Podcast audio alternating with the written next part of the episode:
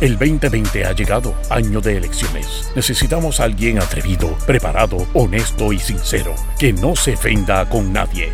Ahora con ustedes, el segmento caliente, donde se combate la mentira con la verdad.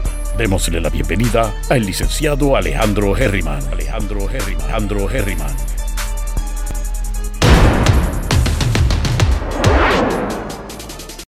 a Herriman TV, sesión 5 de la tarde.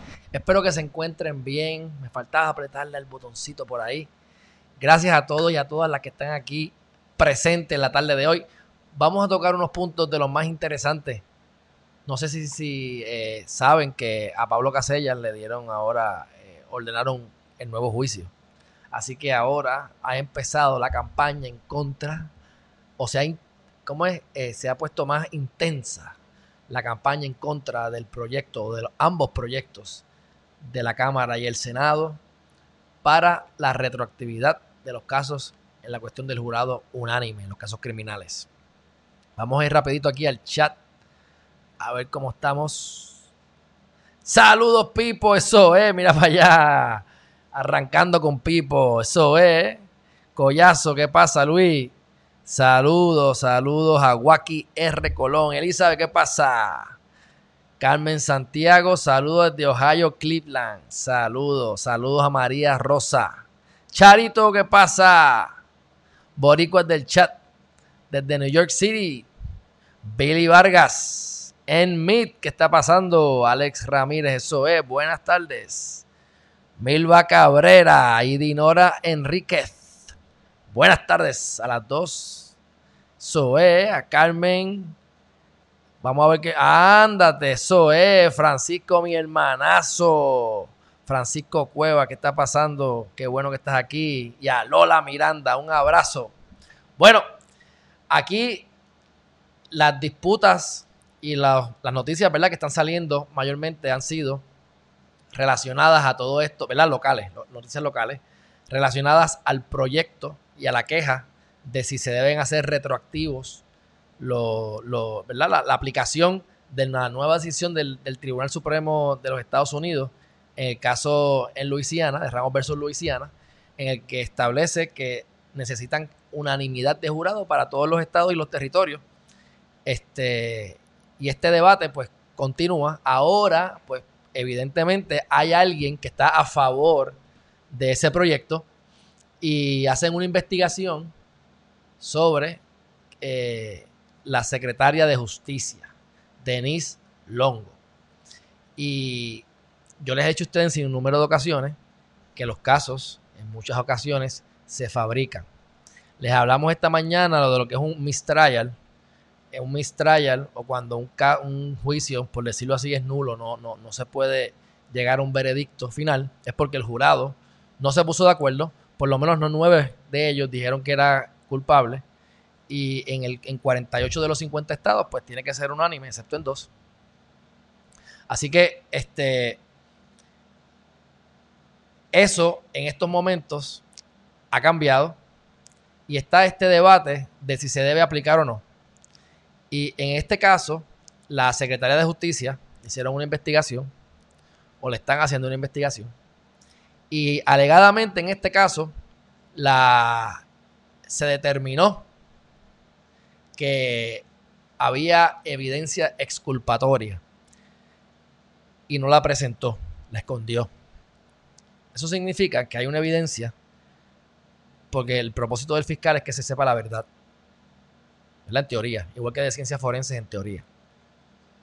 Y si tú quieres que se sepa la verdad y tú tienes en conocimiento de información que puede hacer que ese acusado se vaya fuera para la, para la calle porque es inocente, es culpatoria la prueba, pues es tu deber ético, moral, de, entregárselo al juez y que entonces que procedan con lo propio.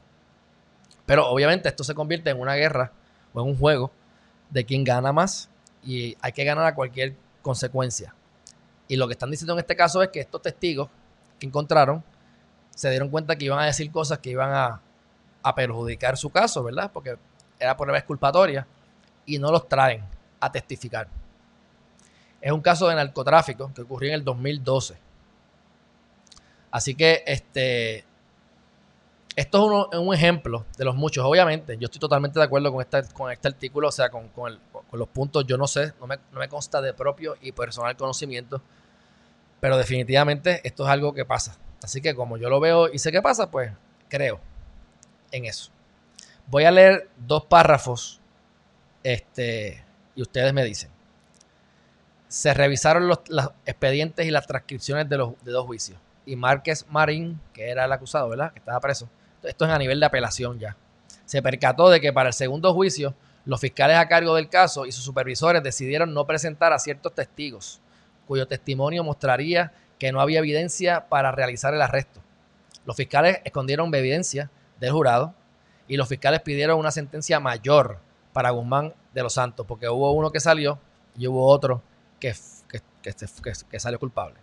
Que para los otros acusados en el caso, la fiscal, ah, perdóname, Márquez Marín era la fiscal, la fiscal Márquez Marín era de la opinión de que estas acciones habían sido antiéticas y de que no podía defenderlas en apelación, añade el escrito. Bueno, Guzmán de los Santos fue arrestado, este es el acusado, Guzmán de los Santos. Márquez Marín era la, la fiscal, pero olvídate de los nombres fiscal, acusado, eso es lo importante. El acusado, el que está preso y que pide la apelación, Guzmán de los Santos fue arrestado en la madrugada del 17 de septiembre de 2012 en una gasolinera de Maunabo por agentes federales que habían pasado la noche vigilando una embarcación con cocaína y a la vez habían visto la van blanca que guiaba el acusado en distintos puntos de la zona. No había conexión entre el cargamento y la guagua. Obviamente eso es una opinión. Hay que ver que eso sea lo que dijo exactamente el caso, pero esa es la opinión y aparentaría ser, si se atreven a decir esto, periodistas investigativos, pues debería ser que eso es lo que se estableció en el caso. y todo esto es corroborable, por supuesto. Las razones de los agentes para intervenir fueron que les parecía sospechoso que la van se moviera en la zona sin aparente rumbo. Como cuando dicen, te metí preso porque estaba guiando entre carriles. ¿Qué es guiar entre carriles? Sin aparente rumbo. O sea, ajá, buscando los motivos fundados que no existen. Los agentes le dijeron al tribunal que Guzmán de los Santos había renunciado a sus derechos. Oigan esto, mira, así. Guzmán de los Santos, a sabienda, había renunciado a sus derechos y había consentido a que la van fuera registrada, pero no, presentaron evidencia de esto más allá del testimonio de los propios oficiales que lo intervinieron. O sea, los policías arrestan a la persona y dicen, no, él, se, él, dijo que no había problema, que, que, observara todo, que, que, que cogiera la, la, pistola o el arma, él dijo que no había problema, renuncio a todo, a llamarme a mi abogado, no hay problema. Y eso es lo que ocurre muchas veces. O sea, tú tienes un caso en el que tú sabes, todo el mundo sabe en el barrio que esa persona traquetea. Ese es el que traquetea por aquí. Todo el mundo lo sabe, pero nadie lo puede coger. Pues entonces vienen un día la policía y los están mirando y cuando ellos salen del carro, se salen del carro y la policía los arresta. Les ponen pistolas en el baúl. Entonces en el caso dicen que ellos sacaron las pistolas de adentro y las pusieron así por encima y las metieron en el baúl. Entonces los arrestan a los muchachos.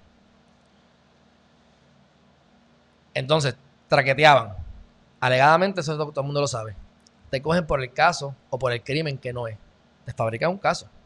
Si tienen la capacidad de fabricarte un caso, con o sin razón, lo que ustedes quieran pensar sobre eso, se lo pueden fabricar a cualquiera.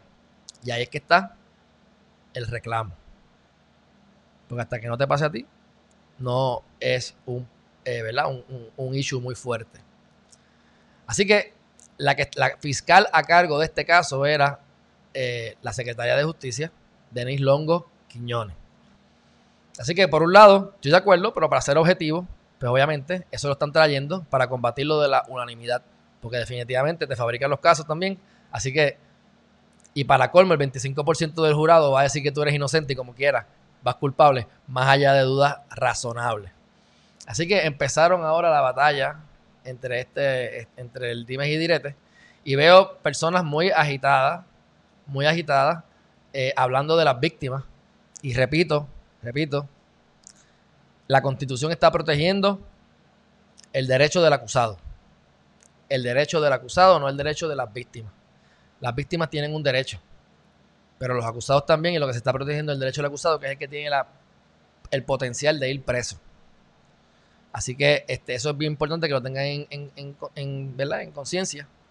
Y cuando hablamos del mistrial, y tengo que repetirlo, puede ser porque el jurado no llega a un acuerdo o puede ser porque se descubre como esto, que la juez, que la, que la fiscalía escondió evidencia exculpatoria bajo un mistrial y la persona no queda, no queda absuelta y va para la calle, no. Hay que pasar por el proceso de nuevo. Es un nuevo juicio. Pero ¿sabes qué? A nadie le importa el, lado, el otro lado de la moneda. Y no digo a nadie, sino a los que están reclamándolo bien a, viva voz. Ellos también tienen unos derechos y tienen que pasar por el procedimiento de nuevo y revivirlo todo. Igual que las víctimas. Otra concepción errónea que han dicho es el hecho de que se muere la persona y no tenemos para. Se murieron los testigos. Si se murieron los testigos, pero los testigos testificaron en el juicio anterior, hay un mecanismo. ¿Para qué? Para que tú traigas las grabaciones y traigas las transcripciones de lo que ocurrió y entre como evidencia. Ah, que es más convincente ver a la persona hablando, narrando, llorando y haciendo la actuación que haya que hacer para convencer al jurado. Sí, es cierto. Pero entonces cuando vas a los pesos y los contrapesos, dime si no es justo suficiente tener una persona presa 5, 6, 7 años esperando o más, esperando eh, que algo pase. Hay un mistrial, fue preso de manera no, ¿verdad? Este, se fabricó el caso, por decirlo así, y no tiene derecho. Así que lo importante es saber y recordar que lo que se está protegiendo es los derechos del acusado. Ahora, nadie tiene un argumento perfecto, hay ambas versiones, hay cosas a favor y cosas en contra de ambos lados, pero si vamos a llegar a una conclusión final es importante que sepamos los verdaderos datos porque no te pueden, te dicen siete cosas y tres son falsas, o no se pueden hacer o se pueden subsanar. Y si tú no sabes eso, puede ser que tomes decisiones por eso. Ah, que no hay chavos ahora para el gobierno, no, hay chavos para atender todos esos casos que van a venir ahora, asumiendo que sean muchos casos. O sea que como no hay dinero, supuestamente, porque siempre aparece, pero no hay dinero, alegadamente, eso podemos tener justificación para violar los derechos de las personas que fueron presa bajo estas reglas que de por sí ya estaban violándole la constitución.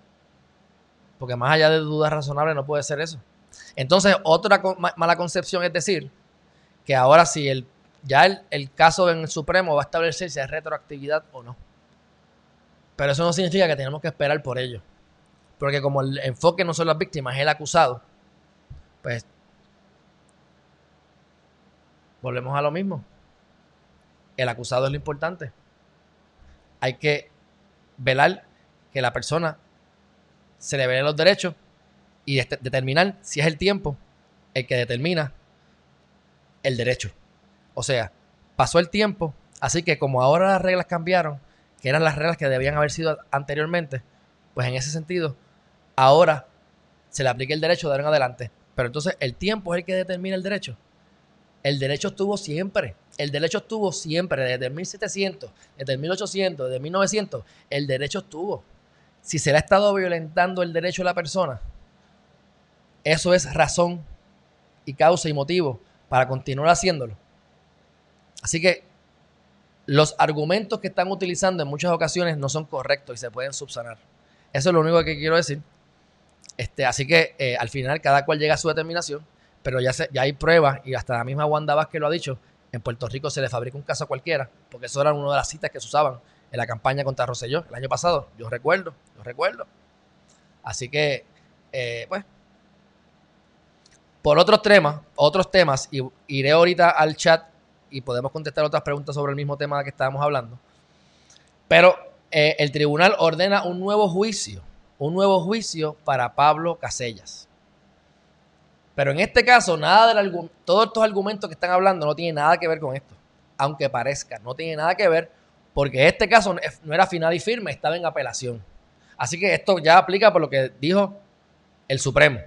Si hay un, un disloque entre lo que dijo el federal y lo que dice la ley o el proyecto que se quiere aprobar, o los, proyectos en Puerto Rico, como el enfoque es el acusado, se le están dando más derechos en Puerto Rico al acusado se le pueden dar más derechos a los ciudadanos, no se le pueden quitar derechos. El enfoque es el acusado, no la víctima. Así que más derechos al acusado.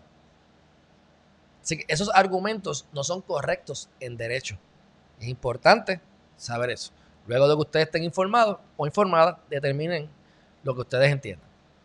Así que ahora dice que en 24 horas tendrá que celebrarse una vista de fianza, porque ¿verdad? la van a fiar, después de que se acogiera un reclamo al amparo de la decisión del Tribunal Supremo de Estados Unidos sobre los veredictos de culpabilidad unánime.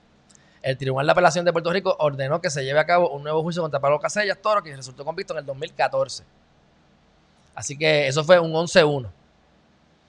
Los otros argumentos son obviamente que, que, dicen que la gente supuestamente se ponen uno en contra para establecer ¿verdad? las reglas de que no se sepa quién fue el que fue en contra y no vayan a tener represalias y maten a uno de los jurados porque todos fueron unánimes para meterlo preso. Eso puede ser una estrategia que, que, que se convirtió en una estrategia a consecuencia de los malos usos y costumbres del pasado. Así que los malos usos y costumbres del pasado no justifican las acciones de ahora. Importante, porque el Estado es una maquinaria el Instituto de Ciencias Forenses tiene en su misión que su misión es esclarecer y descubrir la verdad. Y Ciencias Forenses es un brazo dentro del Departamento de Seguridad Pública que trabaja junto a la policía a favor de fiscalía para meterle a la gente presa. Y tú contrainterrogas usualmente al de Ciencias Forenses porque está trayendo evidencia para perjudicar a tu acusado. Y han ocurrido muchas cosas y errores y fabricaciones porque se utilizan pitcher y catcher. No es que sea la norma, mi gente, no es que sea la norma, es que ocurre todo el tiempo. Y tenemos que ir al génesis. ¿Por qué hay dos estados en Estados Unidos y este territorio que tenía la no unanimidad? En el caso de los dos estados, era una cuestión racial. Para cuando vaya que meter preso un negro, el jurado establecía que había que tener una, una representación del universo de la, de la población metíamos a la minoría, representación de minoría, a los negros. Tres negros decían, están fabricando el caso a este negro que van a acusar. Y al final del día, los nueve blancos determinaban que era culpable como quiera. Así que eso que pasaba en ese momento, esos derechos, en ese momento se podían violar y ahora no. O siempre ha sido ilegal, inconstitucional. Así que veremos qué ocurre tenemos que tratar de bregar con las emociones. Eh, nosotros podemos ser mejores personas y tomar mejores determinaciones y decisiones en nuestra vida cuando separamos las emociones. Hay que ser frío, hay que atacar los problemas y las situaciones lo antes posible, pero tenemos que poder separar el grano de la paja. Bueno, dicho eso, hasta ahora, esos fueron los dos temas que les puse, ¿verdad? Este, en el título del post. Déjame ir a ver si hay algo nuevo en el chat y les tengo unos mensajes que voy a compartir con ustedes. Primero que todo, dice aquí Jolly Blanchi, las transcripciones no sirven, tienen muchísimos errores, los mejores son las grabaciones. Sí, después de que está grabado también, tienen las dos, tienen las dos. O mandas a transcribir las grabaciones de nuevo para asegurarte. Hay varias cosas, pero como abogado tú pides las dos cosas, escuchas las grabaciones, incluso puedes hacer lo, lo más correcto para que se te entre el leerlo y escucharlo. Lo vas escuchando mientras lo vas leyendo. Y así lo tienen los dos a la vez. Dice, estoy a favor de los acusados si son inocentes, pero a favor de las víctimas si los malditos de los malditos delincuentes. Claro, Yoli, el problema es que la justicia es lo que se puede aprobar en corte y hay que hacer las cosas más allá de dudas razonables y todo el mundo es inocente hasta que se pruebe lo contrario. Así que dentro, dentro de esa premisa es que tenemos que partir. Si pudiésemos tener la varita mágica para saber exactamente quién fue y quién no fue, pues sí. Y los casos no lo, no aplican a todo el mundo. O sea, no hay consejos que le apliquen a todo el mundo al 100%. Pueden haber uno que otro que sea bastante general, pero siempre es personalizado a la persona o a la situación como tal. Dicho eso, vamos para lo próximo.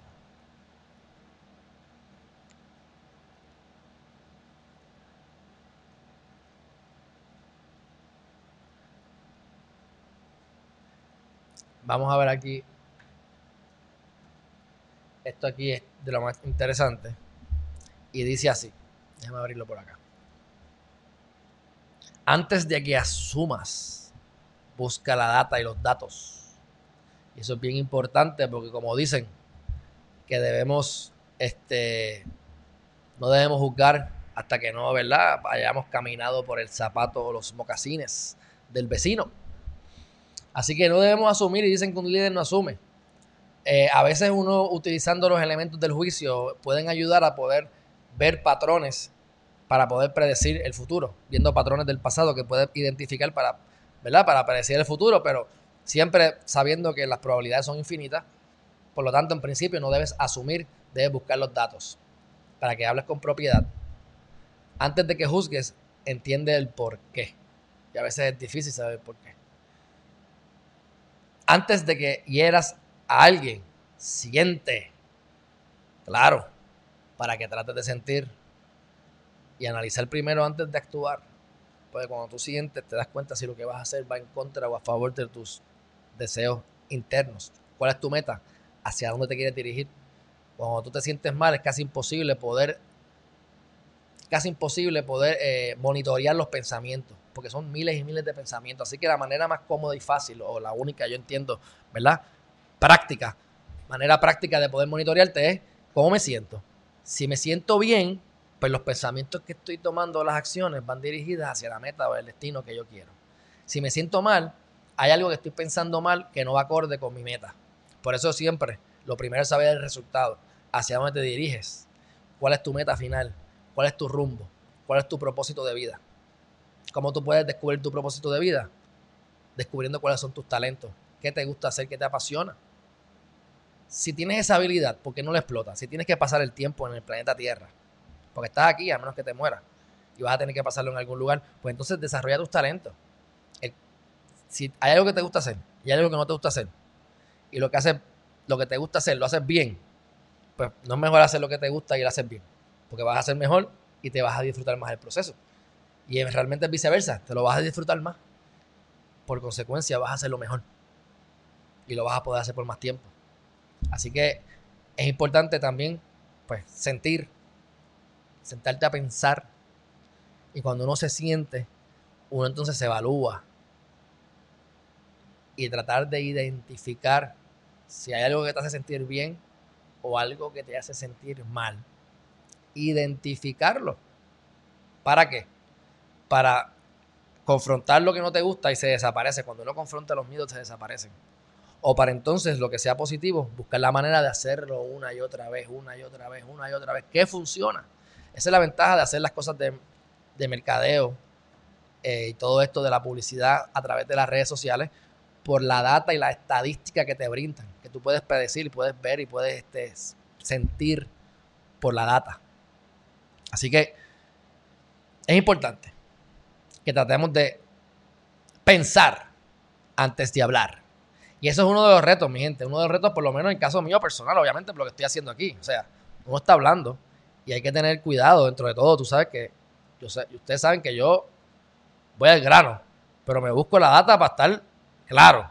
Uno no es perfecto, pero hay que pensar antes de hablar.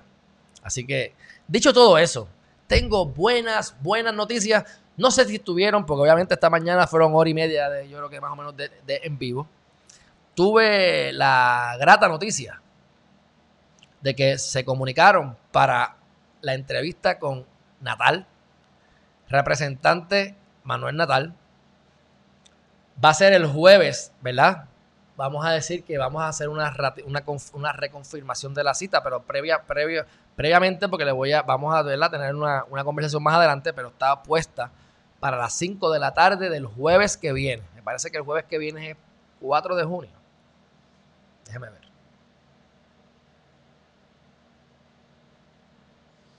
4 de junio. Así que a las 5 de la tarde estamos aquí con Manuel Natal. Es importante que ustedes estén todos aquí, que ustedes rieguen cuando llegue la promo, lo pongan por todas partes, porque es una de las oportunidades buenas que tenemos para hacer todas las preguntas que les dé la gana. ¿Qué cosas les gusta, qué cosas no les gusta? Es el momento de hacer las preguntas. Yo voy a verlas en el chat. Determinamos y le hacemos las preguntas pertinentes. Este, está aspirando a la alcaldía de San Juan. Así que Vamos a preguntarle sobre los temas pertinentes a San Juan. Depende de cómo se estructure la entrevista. Eh, vemos a ver si lo estructuro San Juan solamente, pero también como él es representante, está bastante eh, activo y vocal en diferentes cosas del país. Una de las cosas es estar a favor de la unanimidad y la retroactividad de lo que estamos hablando de los casos, fueron los que vota a favor. Así que Todas esas cosas las vamos a tocar de la manera en que sea posible y depende si va a ser una entrevista más, pero me parece que va a ser una, entrevista muy informativa e importante porque recuerden, eso, va parte de, eso es parte del programa de elecciones 2020, que tiene como propósito educar, entrevistar, ¿verdad? Entrevistar a todos los candidatos que así estén dispuestos a venir a hacer las a, ¿verdad? A dar la entrevista para que se informen todos ustedes, al igual que yo. Y en el momento en que vayamos a emitir un voto, primero que vayan a emitir el voto, que se suscriban, que vayan el 3 de noviembre, si es que esa es la fecha finalmente, pero hasta ahora sigue siendo el 3 de noviembre y se ejerza el voto de manera informada. Para que sea lo que vayan a hacer, si se, se cavan un boquete en la tierra, lo hagan a conciencia. Si se van a meter un flagelo en la espalda, lo hagan a conciencia. Y aprendamos, aquí hablamos ya de la ley electoral, que les dije que se las quería traer. La hablamos. Y hablaré nuevamente de la misma ley, porque hablaremos con el licenciado eh, Nelson Rodríguez Vargas, este, y que hablamos esta mañana o ayer de una publicación que hizo él sobre lo mismo de la ley eh, electoral, porque tenemos el Código Civil y la ley electoral. La ley electoral sí que es un disparate y lo discutimos aquí, vayan a verlo. Ley electoral Geriman TV en YouTube. Digo, puede ser también, me imagino que en, Facebook y en Periscope y en los mismos sitios, pero yo sé que si ponen Geriman TV, eh, como eso es como un tipo de search engine, pues aparecería. Pero de todas maneras, vayan y búsquenlo. Igualmente en los podcasts y demás. Así que, este, dicho todo eso, es de lo más, eh, de lo más interesante. Tenemos otras, otras tenemos otras entrevistas cocinándose, pero vamos a primero a, tener unas fechas al menos preliminares antes de decirlas. Y entonces, antes de culminar esto, eh, ustedes se acuerdan cuando hablamos del policía que se le tiró encima al negro allá en, creo que fue en Minnesota, fue en Minneapolis, no me acuerdo. Y se le tiró encima y entonces eventualmente la persona quedó inconsciente y falleció pues han estado, por supuesto, quejándose sobre esto. Y hace, creo que fue ayer o antes de ayer, LeBron James puso esto en su cuenta de Instagram. Y yo no sé si ustedes se acuerdan. No sé si ustedes se acuerdan de este muchachito que está ahí. Que le cayeron encima cuando estaban haciendo lo del himno y él se, se arrodilló. Y entonces, obviamente, pues, no digo obviamente, pero mira lo que dice LeBron James. Ahora entiendes o todavía no te está claro. Mantente despierto. Se dice, por, por culpa de esto, del policía a mano izquierda, que está arrodillado, con la rodilla encima del cuello de la persona que está tirada boca abajo, quejándose, que quedó eventualmente inconsciente y murió en el piso. Y a la derecha, al futbolista. Eh, hoy leí uno de, de otro atleta, de Kerry, pero ese no, no sé si lo, le di screenshot rápido, no estoy seguro. Ah, por cierto, me llegó la almohada. Me llegó la almohada, mi gente. Yo lo único que hice fue agarrar la almohada, la toqué, la sobé, le puse la fundita. Y después de que le puse la fundita, me acosté en ella. Pero no tuve tiempo otra vez de dormir la siesta, pero próximamente lo haré. Y hoy me acuesto así con la gallina. Y está, se siente bastante rica, pero les contaré mañana. Así que eso son buenas, buenas, buenas noticias.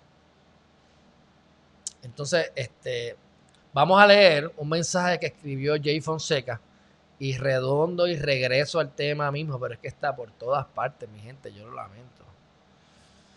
Déjame poner aquí el Wi-Fi, porque estoy conectado directo, para enviármelo aquí del celular y tirarlo directamente a el programa. Miren para allá, todo lo que se hace en un segundito. Ok, ahí está un comentario que hizo hace como dos horas Jay Fonseca. Vamos a leerlo en voz alta. Y dice así. Ordenan que pueda salir bajo fianza Casellas. Y este nuevo juicio es el primero de cientos.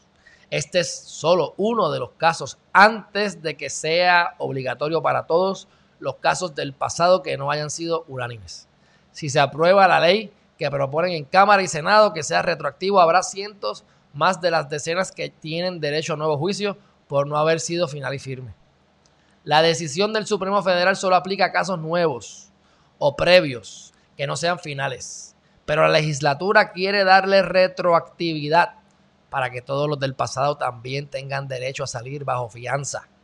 y nuevo juicio, si no fueron unánimes.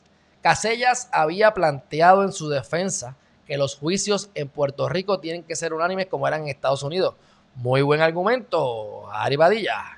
Los tribunales de Puerto Rico habían dicho que no tenía razón. Pero ahora el Supremo Federal, como pasó con el matrimonio gay, dijo que todos de aquí, eso, no, eso lo añadí yo, ¿verdad? Con la boca, usted está leyéndolo. Pero ahora el Supremo Federal dijo que todos de aquí en adelante tienen que ser unánimes. Ahora mismo está el caso de Edwards, lo que les dije, es el caso que les digo que está ante la consideración del Supremo para la retroactividad, para decidir si tienen que ser retroactivos o no. El derecho a juicios por jurados. En unos meses el Supremo Federal resolverá el asunto si tienen que ser o no retroactivos. Si determinan que es retroactivo, tienen que ser retroactivos. Si determinan que no tienen que ser retroactivos, el Estado puede otorgarle más derechos al acusado que, la, que el ente federal. Estricto derecho. Pero bueno. Vamos a ver aquí si hay alguien más en el chat, chat, chat. Iván Xavier Albino Flores. Los acusados que han decidido ya por derecho y no se ha celebrado juicio aún pueden revertir e irse a juicio por jurado. Bueno, Iván, esa pregunta va relacionada y directamente a el caso de Jensen Medina Cardona, ¿verdad? Asumiría yo que eso es lo que estás pensando. No se sabe, todo esto es novel. Todo esto es novel. Así que este, habría que ver qué argumentan y cómo lo argumentan. Hay quienes dicen que sí, hay quienes dicen que no. Al final lo determinará el tribunal. Así que eso está, eso estaría por verse. Cuando tú renuncias a un jurado, tú has hecho un montón de declaraciones que estás a sabiendas, sin coacción, voluntariamente. Hay quienes dicen, abogados de mucha experiencia, que no debería aplicarle a ellos. Yo, que estuve de acuerdo en todo lo demás, en esa parte, sigo pensando que habría un argumento porque si tú sabes que los juicios por jurado mayormente se, son en contra, van, son contraproducentes con el acusado, porque mayormente son convictos, y, tienen, y con tres personas que digan que no, tú vas preso, pues tú te das por derecho. Porque esa es la, regla estándar. Hay excepciones siempre, pero la regla estándar es criminal, vete por juez. Porque el juez tiene la capacidad de dividir, ¿verdad? El grano de la paja. Si, hay un, si se encontró una evidencia que después se encontró de manera ilegal y hay que sacarla de la, del, ¿verdad? del análisis, pues el juez está más capacitado para hacer eso. El jurado ya sabe, dice, ya está prehecho. Ya el jurado cuando se sienta ahí, ya, ya en la mayoría de los casos, estoy aquí especulando, pero créanme que tengo bastante razón. Ya ellos, están, ya ellos saben, ya ellos tienen su mente formada de lo que van a decidir. Y lo que estás es buscando la mente y lo que tú ves se expande. Tú estás buscando los elementos que te ayuden a probar lo que ya tú crees que es. Si tú crees que él es culpable, tú vas a estar buscando todos los elementos en los detalles de los, de los argumentos y de las alegaciones y de los, y los, este, en los exhibits, la prueba que va entrando, para corroborar lo que tú ya crees. Eso es lo que normalmente hace el, ser humano. Pero bueno, este, dicho todo eso. Hay que ver cómo es por acá.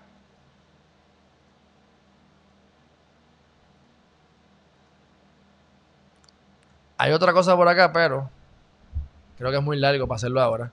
Dice, ok, dice que más dicen por aquí. Yo creo que sí. Ah, gracias, Charito, gracias, gracias. Un abrazo, Charito. Iván Javier, yo creo que sí, pero vamos a ver lo que dice Alejandro. No sé de lo que están hablando ahora, me perdí ahí, pero ya ya lo debo haber contestado. Eh, al link se quedan arriba, sí, están arriba los lives, se convierten en podcast, se quedan en podcast, están en todas las plataformas de las que están ahora mismo en vivo, que son YouTube, las dos de Facebook, personal y page, y en Spotify y en Podcast Addict, y en todos los podcasts de Apple y todo lo que sea podcast. Saludos a Ray San Jakes o Jax en Meet. Mira lo que dice en Meet, en Meet sabe, el Meet sabe, dice, piensa lo que vas a preguntar ¿Qué qué?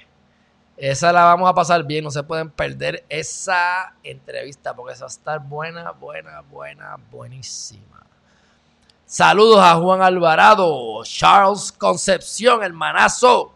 Qué bueno que estás aquí a través de YouTube. Beatriz Barreiro, arma de doble filo, el dejar tantos delincuentes en la calle por algún tecnicismo. Tienes toda la razón, Beatriz, pero la política del Estado es que todo hijo tenga un padre. Y asimismo dice la política del Estado que más vale 10 personas eh, culpables en la calle que no sea porque haya una sola inocente en la cárcel. Y ya que me dicen eso, déjame ver si yo tengo la capacidad de que ustedes esperen ahí unos segunditos para yo buscar entonces el video del American Got Talent para que ustedes vean el preso confinado que estuvo 37 años en la cárcel y era inocente. Y este tema del que estoy hablando no va necesariamente con el argumento de la unanimidad del jurado, porque la unanimidad del jurado tiene otros argumentos filosóficos también.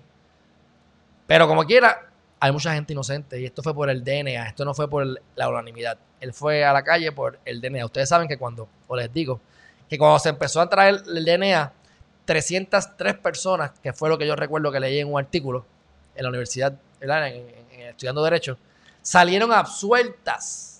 Claro, en Estados Unidos pues hay mucha gente, 300 millones, pero 303 personas por el DNA pudieron probar que eran inocentes. ¿Cuántos más están allá adentro inocentes? O como les digo, han matado a alguien, pero no mataron por el cual lo metieron preso. Y eso se llama fabricación de casos y se presta, como dicen por ahí, el arma de doble filo de Beatriz Barreiro. Déjame ver aquí si yo consigo esto rapidito. Fíjate, esto está chévere. Es más, voy a, voy a tirar esto para que lo vayan leyendo. Dice, si tú observas profundamente, todo es tu maestro. Todo, todo. Uno aprende de todo, mi gente. Uno aprende de todo el mundo. La gente que te hace daño son tus, tus maestros espirituales. Olvídense. Como decía Albert Einstein. Todo es un milagro o nada es un milagro. Tú escoges. Ok, no se me vayan, no se me vayan, no se me vayan.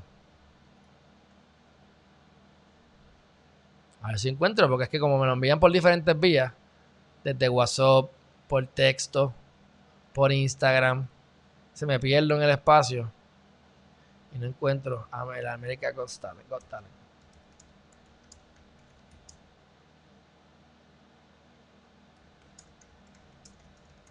No se vaya nadie, ya lo encontré.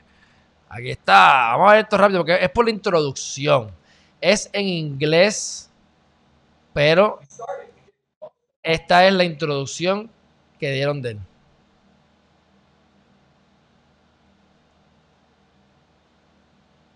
Vamos a ver si dicen aquí algo.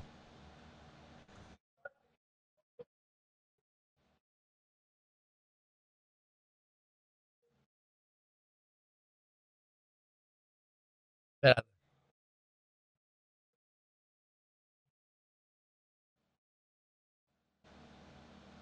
A ver si está aquí. A ver si está aquí. Ok, mira aquí. Lo hay, gorillo. Ah. Eso lo escuchan. Welcome. Thank you. Let's start with your name, please, sir. My name is Archie Williams. Then where are you from, Archie? I'm from Louisiana. Louisiana. Luisiana. Ramos versus Luisiana. Oigan, oigan, el caso en el que está estableciendo la unanimidad del jurado se llama Ramos versus Luisiana. Casualmente un negro falsamente acusado por una blanca, 37 años preso en Luisiana. Un comentario del calce. Continuemos. Okay.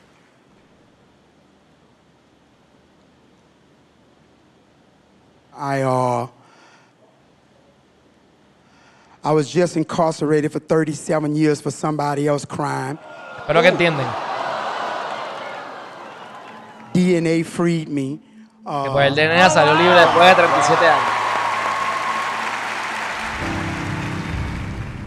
On the morning of December the 9th of 1982, a 30 year En old el white woman was raped and stabbed in her home. I was arrested on January the 4th. I couldn't believe it was really happening. I knew I was innocent, I didn't commit a crime. But being a poor black kid, I didn't have the economic ability to fight the state of Louisiana. At the trial, none of the fingerprints at the scene matched mine. Three people testified that I was at home, but they wanted somebody to pay. I was sentenced to life in 80 years without the possibility of parole or probation. I was sent to Angola State Penitentiary. It was classified as the bloodiest prison in the United States. You had a choice to either be strong or weak, you know, because you will be tried and tested. Days turn into weeks, into months, into years, and into decades. It's like a nightmare, you know. 37 years. years. How did you get through?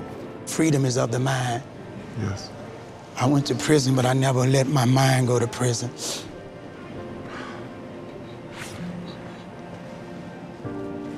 When you know you're faced with dark times, what I would do is I would pray and sing. This is how I got peace. You know, and when the Innocent Project took my case, I just kept hope that they will prevail. This new technology. Viste que dijo que el proyecto Inocencia, la Universidad Interamericana, la Escuela de Derecho de la Universidad Interamericana tiene el proyecto Inocencia y fueron los que hicieron lo del caso de Aguada y otros tantos que sí, eh, hay, me imagino que de ahí es que sacan estas ideas y hay otros proyectos de Inocencia alrededor de Estados Unidos y lo sacaron. O sea que eso fue un grupo de personas sin fines de lucro que hicieron esto. got me back in court. They was ordered to, you know, run the fingerprints in the database. Within hours, they matched the prints to uh, a serial rapist. After 37 years, I was released on March the 21st, 2019. How does it feel right now to be out, to be vindicated? Man, it's a feeling I'm still trying to grab. I'm still trying to digest the freedom that I have right now. I watched America Got Talent in prison, and I would visualize myself being there. Always desired to be on a stage like this, and now I'm here. Thank God. I know it's my chance of a lifetime. Bueno, ahí está. Ahora va a cantar y pues ya, le cogieron pena y ganó. Por lo menos no ganó, perdóname, no ganó. Pasó la próxima ronda. Eh, la crítica es que pues él va a cantar ahí o vamos a cogerle pena y vamos a pasarlo de, de grado. Pero bueno, el punto es el siguiente. 37 años preso, inocente. Yo conocí personalmente a una persona que estuvo 10 años preso y finalmente salió libre. Y las historias que me contó, aprendí muchísimo de lo que ocurre y algunos de los argumentos y cosas que yo les traigo son cosas que él me dijo en su momento y no tengo por qué no creerle. Así que cuando tú le preguntas a un preso, tú eres culpable, todos dicen que son inocentes, pero muchos de ellos sí lo son. Muchos de ellos sí lo son. Porque mataron a otros y los metieron presos por una persona que ellos no mataron. Y quien mató a esa persona está en la calle o está muerto. Porque muchos de ellos cuando salgan los matan. Los están esperando para matarlos. 37 años, exactamente. Y él no es uno, él es uno de muchos. Uno de muchos. Bueno, mi gente. Yo creo que ya hemos llegado a- al final de esto. Eh, yo creo que ya le hemos dado suficiente la unanimidad del jurado. Seguiré eh, mañana trayéndoles las noticias más importantes y calentitas de la mañana. 8 de la mañana. Y estamos mañana a jueves 28. Día bueno hoy. Ha llovido. Yo no sé cómo ha sido con ustedes, pero aquí en mi casa estaba, ahora mismo yo creo que escapó un poco o bajó la intensidad, pero estaba diluviando. Diluviando. Cuando empecé el live estaba diluviando. Qué rico. Así que suena bien como para hacer una sopita, que no voy a hacer porque lo que me como es otra cosa, pero una sopita, un bañito, lavarse la boca y acostarse a dormir con la gallina. Porque mañana se levanta, si me la acuesto temprano, me levanto mañana a dos y media, de la mañana. Cosa de estar preparado y hacer 25 cosas antes del en vivo con ustedes nuevamente. Así que si no lo han hecho todavía, suscríbanse a Geriman TV. Compártelo con sus amigos, con sus seres queridos. Se los van a agradecer. Aquí tocamos temas de todo tipo. Lo importante es que aquí seamos mejores personas. Que nosotros identifiquemos cuáles son nuestros talentos. Que impactemos positivamente a las cinco personas que tenemos alrededor para que ellos hagan lo mismo. Si ya tenemos que estar aquí metidos en este planeta, pasando, invirtiendo o disfrutando el tiempo, pues mira, vamos a hacer lo que tenemos que hacer. Vamos a hacer cosas que nos acerquen a los, el camino, al camino que venimos a recoger, a recorrer. Porque eso nos trae por los placeres. Porque si te gusta lo que haces, pues estás contento y feliz. Y mientras mejor te sientas, más probabilidades hay de que atraigas lo que quieres, porque abres los canales para que las cosas se den. Así que valórate para que los demás te valoren. Lo que tenés afuera es un reflejo de lo que tienes adentro, así que cuando tú quieras cambiar algo que estás viendo, cámbialo adentro de ti y lo verás eventualmente reflejado afuera. No es algo que va a pasar de la noche a la mañana, puede ser que sí, depende de ti. ¿Cuán profundo te has metido en ese boquete? Pues mientras más profundo, más difícil es salir. Pero es más fácil salir por más difícil que sea que quedarte ahí metido o metida en ese boquete. Así que identifiquemos cuáles son nuestros talentos. Hagan una lista de todas las personas que ustedes conozcan Miren a ver qué oportunidades ustedes pueden anticipar o ver que están ocurriendo en el mercado, más en esta época del COVID-19, que son los momentos grandiosos para la economía, para que las oportunidades aparezcan y las aprovechemos. Y entonces empiecen a interconectar las listas de los talentos, de las personas y los contactos que ustedes tengan, todas las personas que han conocido la historia, porque uno no sabe de dónde vienen las oportunidades hasta que no piensas en ellas. Y cuando empieces a mezclar las listas, vas a empezar a ver oportunidades y estrategias que vas a poder desarrollar para mantenerte en el camino que viniste a recorrer, porque si tú transcurres por el camino que viniste a recorrer, ocurre lo que hemos hablado anteriormente. Hay algo superior que está en control de todo y quiere lo mejor para ti. Así que no te puedes aferrar a las personas negativas, a situaciones específicas porque hay algo superior que tiene el control y que quiere lo mejor para ti. Así que tengamos la fe de que todo saldrá bien. Ocupémonos, no nos preocupemos. Y nuevamente, ya que estamos aquí, esto es el paraíso o el infierno. Depende de lo que tú creas. Hay algunos que estamos viviendo en el paraíso hay otros que están viviendo en el infierno. Todos estamos en la misma dimensión, por lo menos de lo que yo estoy hablando. Estamos en la misma dimensión, porque nos podemos ver y tocar. Así que si eres de carne y hueso, bienvenido y bienvenida al planeta Tierra, que vinimos a aprender. Mientras más rápido lo aprendas, mejor. Así que tenemos que, como dijimos ahorita con, la cuestión esta de, del Buda, hay que sentir aprender a sentir. Antes, Antes de que le hagas daño a alguien, siente. Pero yo le añado que no solamente cuando antes de hacerle daño a alguien, antes de tomar una determinación, una decisión en tu vida, conéctate porque el tesoro que estás buscando está dentro de ti. Si tu corazón y tu mente están alineados en un mismo camino, tírate de fundillo. No lo pienses.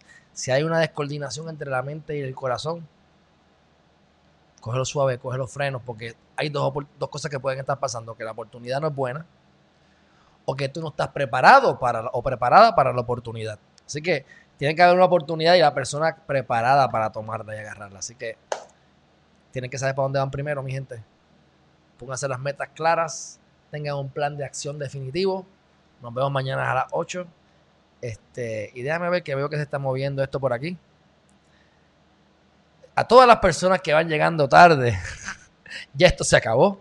Así que vayan a la grabación y me pueden contestar los mensajes que yo con mucho gusto en el, transcurso de la tarde o de la noche antes de acostarme a dormir les estaré, les estaré eh, contestando. Dicho eso, un fuerte abrazo. Nos vemos mañana a las 8 de la mañana y un besito a mi abuela que llegó también ahí, no sé a qué hora, pero parece que ahorita que pude o- e ir el final. Pues me alegro. Un fuerte abrazo. Los quiero y las quiero a todas. Mañana será otro día a las 8 de la mañana.